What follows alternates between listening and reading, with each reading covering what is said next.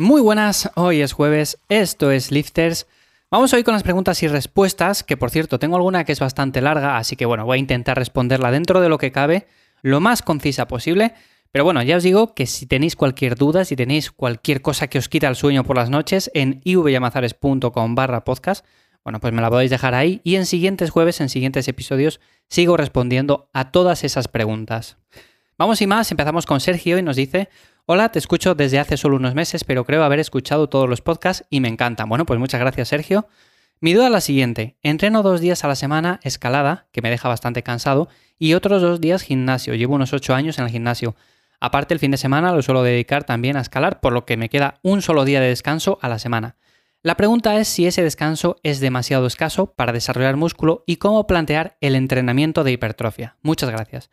Pues yo te diría que ese descanso quizás sea un poco escaso, pero a ver, también me dices que vas simplemente dos días a escalar y dos días al gimnasio. Con dos días al gimnasio también se puede desarrollar masa muscular, incluso también se puede desarrollar escalando, ¿por qué no? Es una actividad bastante intensa. Pero también te digo que si tu objetivo es ahora mismo desarrollar hipertrofia, entrenaría más días a la semana, por lo menos tres días a la semana, que junto con esos dos días de escalada te quedarían dos días de descanso. Yo lo que quitaría sería el fin de semana, que me cuentas que también vas a escalar de vez en cuando. Ahí eso sí que yo lo desplazaría un poco, lo quitaría ahora por el momento y me centraría más en tres días entrenar fuerza, luego simplemente dos días escalada, tampoco nos pasemos de intensidad porque estamos priorizando la ganancia de masa muscular, sobre todo ingerir la suficiente proteína, ahí la dieta también va a ser fundamental porque si no nos vamos a mantener, vamos a estar siempre en el mismo peso y no vamos a ganar masa muscular. Pero luego, con esos dos días de descanso que te quedan, va a ser más que suficiente si les dedicas a descansar. Porque si, claro, les dedicas básicamente a escalar también de forma suave o a hacer cualquier actividad que te genere interferencias con ese entrenamiento de fuerza, pues al final va a ser muy complicado seguir progresando. Así que Sergio, yo iría por ahí básicamente. Lo que haces ahora tampoco es que esté mal, porque haces simplemente dos días, luego dos días de entrenamiento de fuerza, pero luego es cierto que los días de descanso también vuelves a escalar, así que descanso como tal no es. En ese sentido, eso sí que puede generar ciertas interferencias y por eso te puede costar un poco más ganar músculo. Pero bueno, yo lo haría en principio así, ¿eh? viendo tu caso más o menos por encima. Hugo me dice, hola Iván, primero de todo enhorabuena y gracias por los podcasts. Llevo una semana escuchándolos mientras hago mis ejercicios y estoy aprendiendo un montón de cosas. Bueno, pues muchas gracias Hugo, me alegro un montón. Me gustaría hacerte algunas preguntas sobre el podcast de ayer y los batidos. Vale, sí, esto creo que es de hace una semana o dos semanas, cuando hablé de la receta que os contaba cómo hacer un batido para después de entrenar o para antes de entrenar o simplemente para tomarle cuando queráis. Un batido nutritivo y muy sencillo de hacer. De hecho, os voy a dejar el enlace en la descripción. Me dice, soy corredor, pero hace dos meses he cambiado el chip de mis entrenos. Antes podía hacer 6-8 horas semanales de carrera y cero de gym. Y ahora estoy metiendo mínimo 3 días, 40-50 minutos de gym para intentar definir, fortalecer el core y aumentar un poco masa muscular en piernas. Y para intentar resumir un poco, estas serían mis dudas. A ver, a ver. Para este tiempo y rutinas de TRX, ¿meterías batidos de este tipo o mejor solo cuando haga ejercicios con más carga tipo mancuernas, barra, etcétera?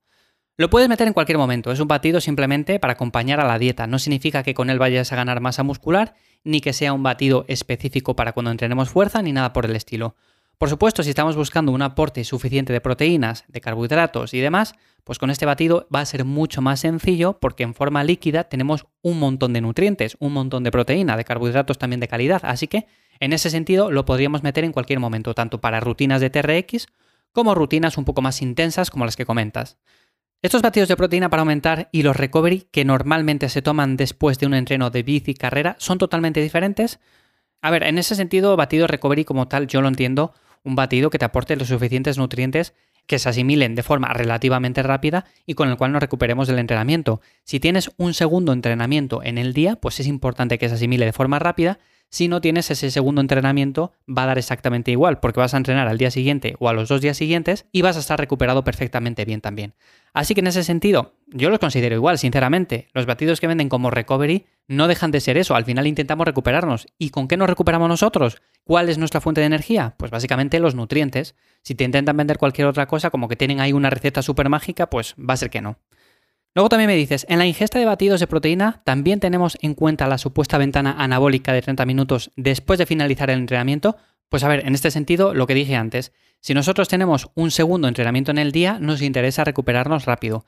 La mayoría de personas aquí no entrena dos veces al día, entrena simplemente una, tres, cuatro, cinco días a la semana y es más que suficiente. Por lo tanto, podemos tener en cuenta esa ventana anabólica, pero si lo tomamos a las dos horas va a ser exactamente igual, o sea, vas a ganar la misma masa muscular y todo. En ese sentido no me preocuparía.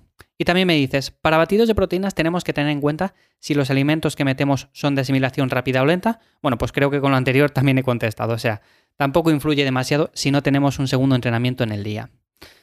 Sandra me dice, hola Iván, ¿cómo recomiendas plantear una definición en mujeres para evitar trastornos hormonales y quedar en los huesos en lugar de definida? Pues yo te diría que básicamente igual que un hombre, o sea, no hace falta plantear cosas diferentes. Realmente lo que tenemos que buscar aquí es un entrenamiento de fuerza que mantenga esa masa muscular y algo importante, antes de plantear una definición agresiva o una definición en la cual busquemos estar bastante definidos, lo que vamos a hacer es ganar masa muscular, que muchas veces partimos con una masa bastante pequeña, bueno, pues si partimos con muy poca masa muscular, lo más probable es que encima perdamos algo de músculo y luego nos veamos pues muy delgados, como dices tú, en los huesos, tengamos muchísimos problemas hormonales y en ese sentido no nos interesa. Hace poco subí una infografía también a Instagram en la cual hablaba del porcentaje graso más o menos óptimo que deberíamos de mantener a lo largo de todo el año. Y las mujeres no pueden mantener un porcentaje graso igual que los hombres, porque una mujer para verse definida como un hombre no hace falta que llegue a un 12% ni a un 10%, con un 16% es más que suficiente. Por eso, cuando por ejemplo vemos a un hombre que tiene un 10-12% y vemos a una mujer más o menos igual de definida, no quiere decir que esté también en ese 12% más o menos, sino que está más bien en un 16%. Así que en ese sentido, lo fundamental que es, lo primero, hacer una fase de volumen en la cual ganemos masa muscular.